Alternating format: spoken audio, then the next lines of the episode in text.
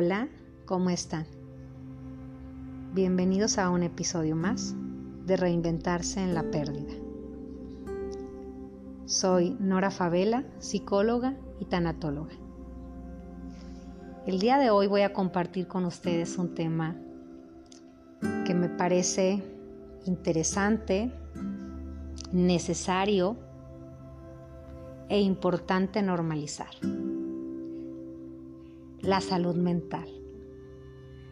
Este tema lleva por nombre lo que callan los atletas de alto rendimiento. En el olimpismo, los atletas no solo son atletas, no son máquinas, no son robots, también son seres humanos. La psicología del deporte estudia los fenómenos psicológicos de los deportistas estudia a los deportistas y construye ejercicios y técnicas que permitan optimizar el rendimiento deportivo y psicológico. Es un área de la psicología, ampliamente reconocida por asociaciones y organizaciones a nivel nacional e internacional. El especialista puede tratar temas como el estrés, la autoconfianza, la autoestima, los estados de ánimo, la persistencia, la disciplina, las áreas de oportunidad del deportista, del atleta. Lleva al atleta a conocerse a él mismo, a manejar la concentración, activación, autoeficacia. Cuando hablamos de la psicología del deporte, eh, pareciera que la única tarea de, del psicólogo deportivo es la de la motivación, cuando en realidad es mucho más grande que eso es preparar al atleta a que pueda trabajar bajo presión, a que pueda dar lo mejor de sí, a que pueda hacer esta conexión entre la salud física y la salud mental. Cuando no prestamos atención a la salud mental, el cuerpo habla, el cuerpo se comunica. Por eso es necesario prestar atención, es necesario hacer una salud integral, fomentar la salud integral en todos los seres humanos, en todas las personas. Fomentar la salud integral, pero hablando de, los atletas es importante hacer esta conexión. Cuando hablamos de atletas es mucho más fácil entre ellos hablar de cuando se trata de algún problema físico, de alguna lesión, pero cuando hablamos de, de enfrentar y de decir tengo estrés, tengo ansiedad, tengo miedo, aunque hoy en día estamos mucho más abiertos al tema y creo que lo que está pasando en estos momentos en las Olimpiadas, creo que de alguna manera nos están abriendo a un mundo nuevo, a un mundo de posibilidades donde podemos normalizar las emociones, donde podemos normalizar el no sentirme bien y donde podemos tener la apertura de hablarlo sin miedo y poco a poco ir quitando tabús. Estamos viviendo situaciones extraordinarias eh, evidentemente el estar sometido a un encierro en el que es diferente, pruebas diarias para verificar que no tengas COVID, eh, entrenar en tiempos donde hay un encierro, donde hay miedo, donde hay angustia, evidentemente se está viendo un cambio, incluso hay muchísima información ahorita sobre qué está pasando y hay gente eh, que dice que son los juegos más raros de la historia. El deporte ha entendido que el buen funcionamiento del cuerpo no dispone eh, solo del buen funcionamiento eh, del cuerpo físico, como si no importara o estuviera separado de la mente. Es decir, el buen rendimiento y el buen funcionamiento del cuerpo dispone de una salud integral, es decir, desde lo psicológico, desde lo físico, desde esta dimensión que tenemos que también abarca la social, espiritual. Antes los deportistas se encargaban solo de cultivar su cuerpo, ahora se integra la importancia de la salud mental y emocional. Con esta situación que se está viviendo en estos Juegos Olímpicos, eh, habrá preguntas como ¿cuándo hay que asistir al psicólogo? ¿Cuándo hay que ir al psicólogo del deporte? Eh, en mi eh, criterio creo que es antes, durante y después, es decir, siempre. antes de comenzar con el proceso de preparación, porque creo que hay dolores, hay heridas, hay situaciones que venimos cargando, que evidentemente entre más sanos mentalmente, emocionalmente estemos, creo que evidentemente vamos a poder trabajar y gestionar mejor el proceso al que vamos a, someternos, a, ese sentido de poder eh, perfeccionarte más, poder dar lo mejor de ti, poder gestionar mejor lo que estás viviendo, poder tener un mejor rendimiento. Creo que en ese sentido, entre más ligeros lleguemos, más podemos cargar, más podemos integrar, más podemos sumar a nuestra vida. Es decir, hay que liberar para volver a llenar, hay que vaciar para volver a llenar. Durante, durante porque creo que nos ayudan eh, a alcanzar mejor nuestros objetivos, a tener objetivos más realistas, aprender a controlar el estrés, a manejar el estrés, la ansiedad, la depresión, el miedo, a no paralizarnos, estrategias que nos ayuden a tener mejor rendimiento, a gestionar las emociones que se están viviendo, la concentración, la autoeficacia, la activación, el autodiálogo, sobre todo a manejar la exposición. No es sencillo prepararse para tanta exposición como unos Juegos Olímpicos, como una competencia en la cual las miradas están en ti. Hoy en día tenemos que normalizar, normalizar la salud mental. Hablando de Simone Biles, eh, muchos especialistas eh, ven su decisión como algo positivo, como un ejemplo, como algo que va a influir de manera positiva, que va a impactar de manera positiva en las generaciones, en, en el mundo a nivel mundial, sobre la importancia de la salud mental y sobre saber que desistir puede ser a veces bueno para tu salud integral y que incluso es eh, un gran acto de valentía. Y hablan de que la, la, decisión de ella puede estar relacionada a factores como el estrés, pero también el autoconocimiento. Es decir, sé que en este momento no estoy bien emocionalmente, que hay ruido en mi cabeza, que hay situaciones que si sigo adelante pueden poner en riesgo mi vida o mi carrera y entonces decido parar y lo manejan como un mensaje de aprender, de saber que podemos renunciar, que podemos parar, que podemos dar marcha atrás. Este grupo de gimnastas trabajan con psicólogos deportivos. Eh, eh, considero que esta situación que pasó, eh, bueno, realmente la historia completa no, no la sabemos. No podemos asumir que tenga problemas de ansiedad, de depresión, es decir, nos falta información. Pero por lo que pudimos ver o lo que están eh, hablando los especialistas, evidentemente es importante también aquí recalcar ¿no? que estudiando y viendo la vida de, de esta atleta y que sale en el 2000 17 una declaración de ella acerca de este abuso sexual, su historia personal. Eh, realmente creo que el contexto tiene una fuerte influencia en los atletas, eh, el contexto tiene evidentemente influencia en el comportamiento humano, el contexto actual en este momento creo que es complicado. hay una frase, algo que ella expresa que me encantó cuando dice que eso no, no la define, eh, que situaciones que ella ha vivido y que vivió en su infancia no la definen, creo que es algo hermoso.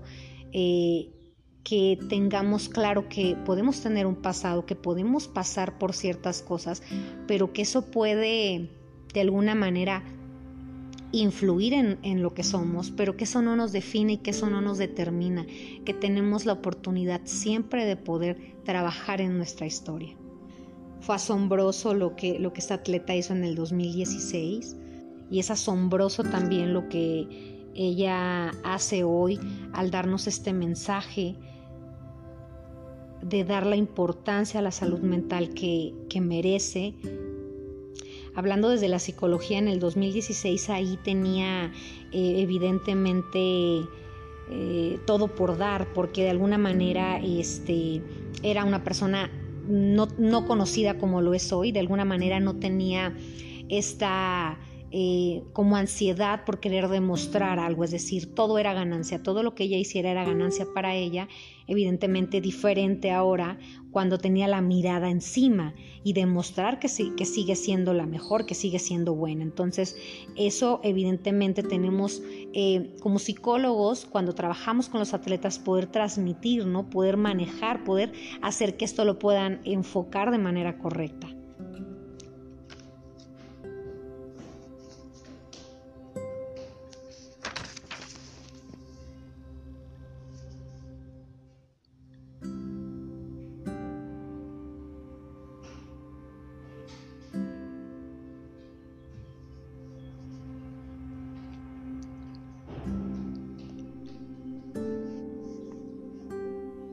Probablemente ya se esté viendo con, con sus especialistas, con sus psicólogos, evidentemente cómo trabajar, cómo seguir trabajando este autodiálogo, identificar lo que no estaba funcionando tan bien para evidentemente eh, poder hacer eh, las mejoras, los movimientos que se requieran para que ella evidentemente pueda volver a salir y dar lo que ella sabe dar y lo que ella puede dar.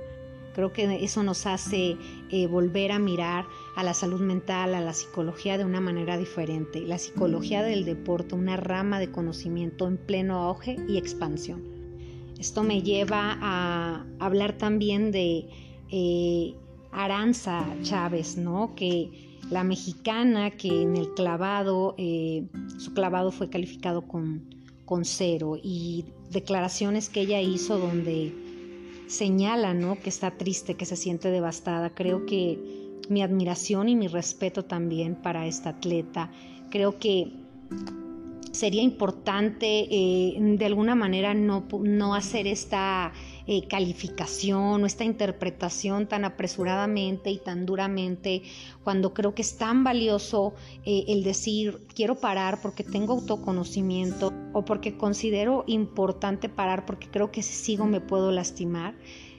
Pero también me parece interesante y valiente el decir eh, tengo miedo o, o tengo ansiedad o tengo, no sé, este, algo que me, que me está moviendo, pero también confío en mí, sé que lo puedo hacer, es decir, eh, no salió como ella esperaba, no salió como ella hubiera deseado, pero creo que fue muy valiente al, decir, eh, quiero hacerlo, quiero intentarlo. Es decir, creo que las dos opciones, tanto decir paro o sigo, creo que las dos, a mi punto de vista, son realmente este, valiosos eh, los dos puntos de vista, las dos decisiones, las dos posturas.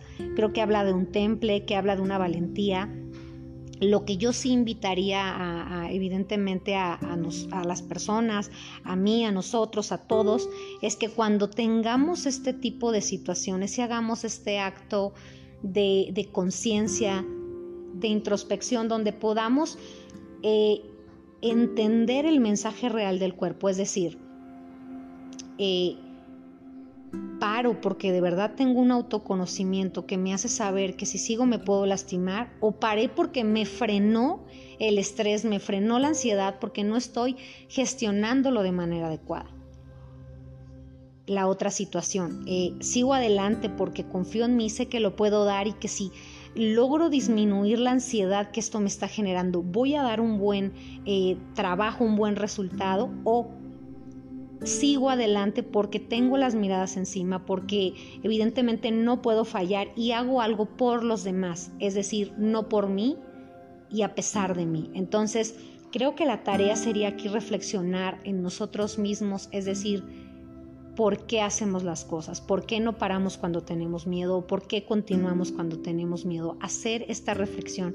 Creo que el trabajo que hacen los psicólogos del deporte es grandioso, es maravilloso y creo que hace una diferencia y un impacto tremendo en la vida de los deportistas, de los atletas, del ser humano en general.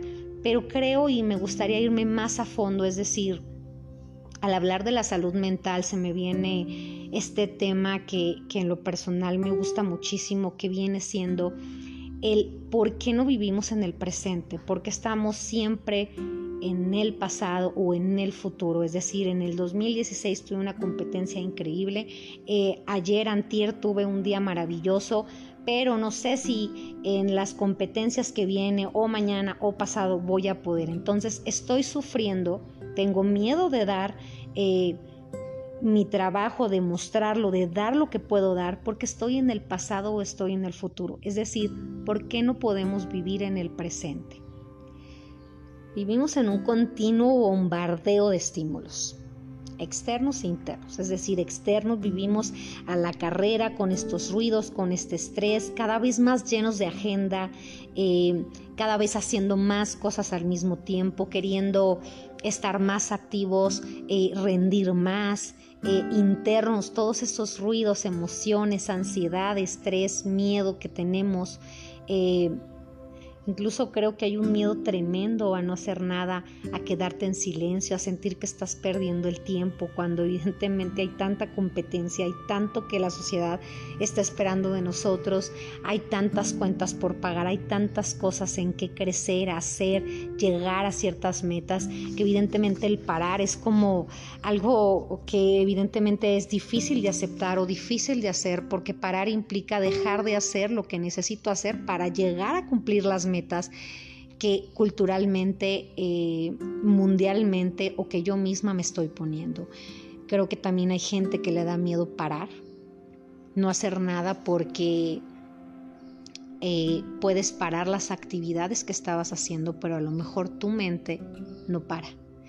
Y tu mente eh, evidentemente puede estar siendo agitada por esas emociones que estás viviendo, por esas situaciones que te estás imaginando y que al parar de alguna manera se activan y dices, sabes qué, mejor me ocupo, mejor me ocupo porque esto que estoy viviendo, sintiendo interiormente está tremendo. Y el vivir con estas prisas, eh, ya sea que no tengo espacio para parar o la vida que estoy llevando no me da ese espacio que necesito para encontrar la calma, para tomar conciencia del presente, para disfrutar lo que estás haciendo, es decir, estamos haciendo algo en este momento, estoy con mi familia, con mis seres queridos, con las personas que más quiero, disfrutando un momento, pero la realidad es que estoy aquí, pero mi mente no está del todo aquí. ¿Cómo es esto? Porque estamos viviendo de los recuerdos del pasado, imaginando imaginando el futuro, cómo sería el futuro sin darnos cuenta que ese futuro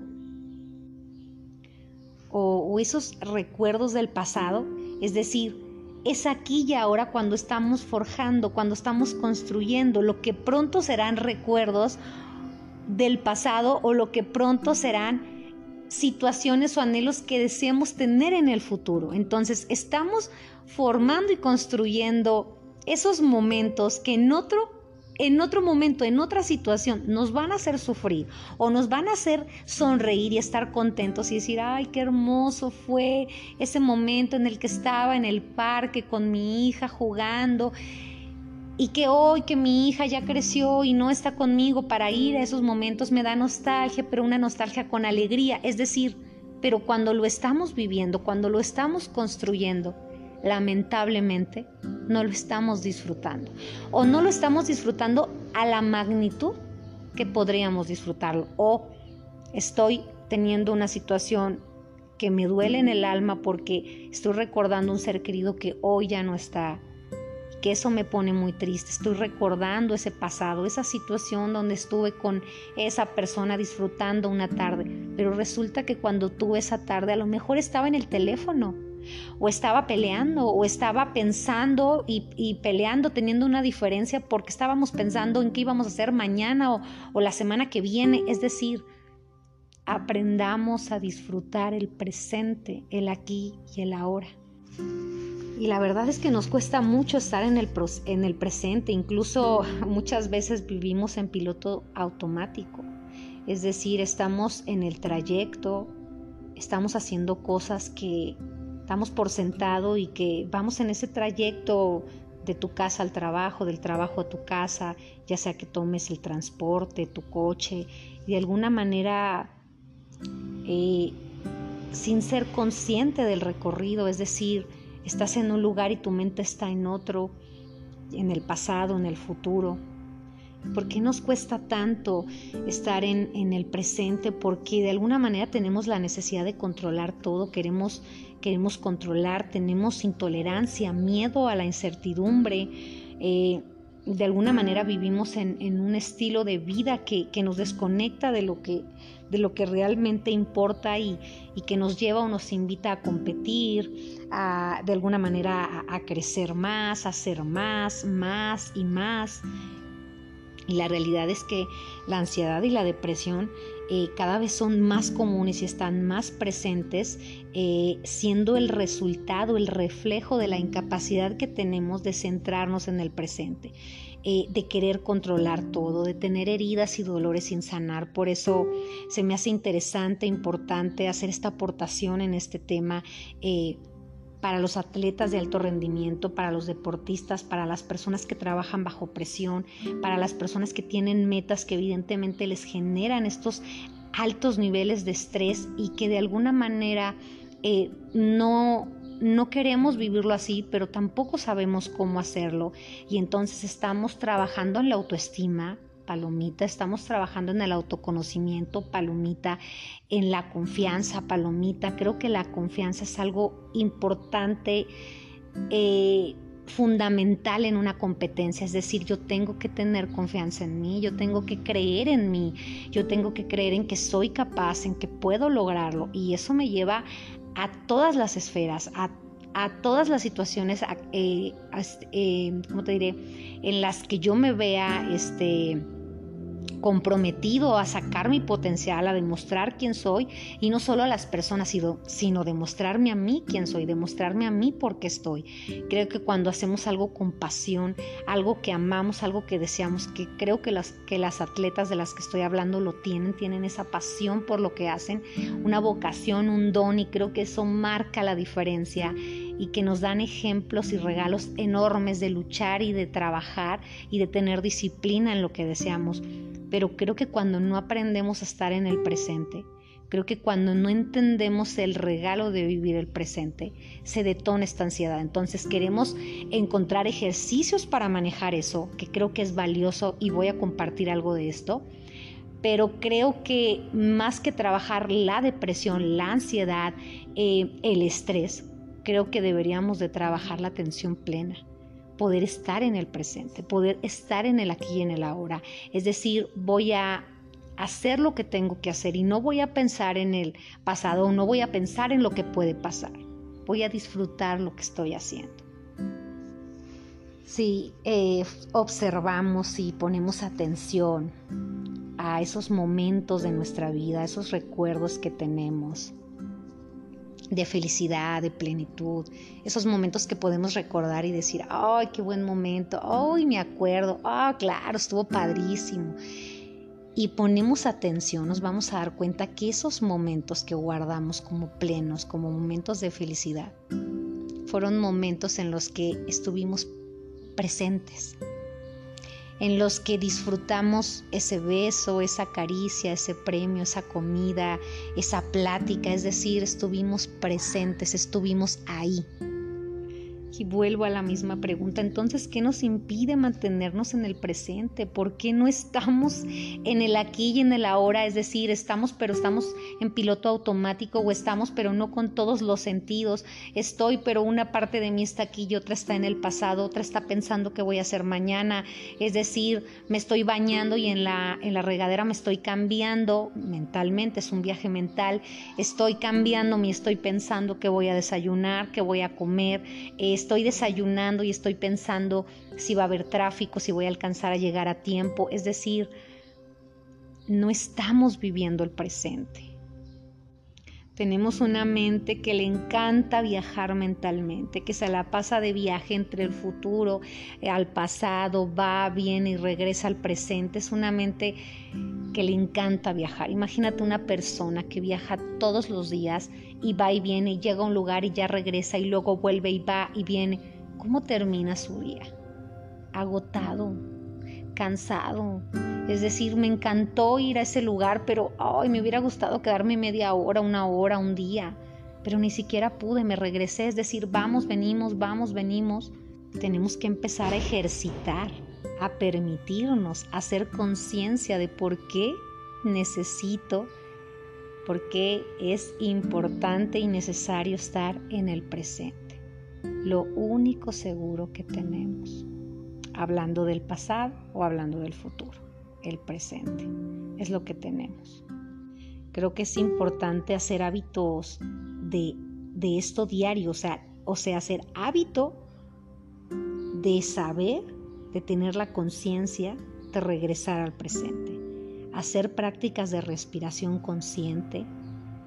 Incluso estas prácticas de respiración consciente las puedo hacer donde, en donde estés, incluso en donde estás ahora. Es decir, inhalo y exhalo. Inhalo y exhalo. Liberando pasado, liberando futuro. Inhalo, exhalo. Creo que un regalo que, que encontramos en, en habitar, en estar, en vivir en el presente, es que se abre nuestra intuición, nuestra sabiduría, y que desde ese silencio podemos encontrar respuestas. En ese presente encuentras respuestas que necesitas para avanzar ese presente, ese silencio, esa conexión contigo te puede dar respuestas, señales, estrategias que necesitas para avanzar. Hoy en día podemos manejar la, atención plena, el estar en el presente por medio de, eh, del yoga. Podría ser una muy buena opción porque el yoga nos lleva a desarrollar la capacidad de atención en nuestra vida cotidiana y a conectar con el presente, con el aquí, con el ahora. Durante la práctica física experimentamos cómo estar en el presente. Eh, y durante la meditación, la meditación nos invita eh, a habitar nuestro ahora, pero con conciencia, es decir, a darme cuenta de lo que estoy sintiendo, de lo que estoy pensando, de lo que estoy percibiendo. Es decir, si yo me enfoco en este momento de mi presente en el que voy a tener una competencia y me puedo enfocar en qué estoy sintiendo, pero en este momento, no pensando en el pasado, no poniéndome en el futuro, sino en este momento es mucho más fácil poder trabajar esa emoción, poder asimilar esa emoción, porque es la emoción que verdaderamente estoy sintiendo que me va a ayudar a salir lo mejor que pueda de esta competencia a salir lo mejor que pueda de ese estado de emoción, a incorporarla a la experiencia, a asimilarla, porque no estoy mezclando miedos ni ansiedades ni de futuro ni de pasado. Estoy trabajando lo que me toca trabajar ahora, en este momento. Estrategias que quiero compartir contigo. Eh, creo que es importante darnos cuenta cuando estamos haciendo algo, poner nuestra atención en este momento. Es decir, a veces estamos haciendo muchas cosas a la vez y entonces no podemos poner nuestra atención eh, de cierta manera en ninguna o en todas, pero un poquito. Es decir, no me puedo concentrar en lo que estoy haciendo. Creo que si estoy hablando con un ser querido, en una llamada importante, a lo mejor puedo parar tantito lo otro que estaba haciendo. Puedo parar tantito y dejar una cosa y concentrarme en la otra si realmente eso tiene importancia para mí. Pero el aprender esto como un hábito, el hacerlo diario, es decir, cuando tengo el tiempo, el espacio, darme, permitirme ese regalo de voy a hacer una cosa a la vez y después la otra, esto me ayuda a poner conciencia a lo que estoy haciendo. Una cosa a la vez. Evita saturarte de varias cosas. Si estás en algún lugar, estás con alguna persona y tu mente está en otra, creo que algo que puedes hacer es respirar respirar para volver al aquí y a la hora. Disfruta, conéctate con lo que estás haciendo. Creo que eso es otra estrategia que puede contribuir mucho. Es decir, pon tus cinco sentidos.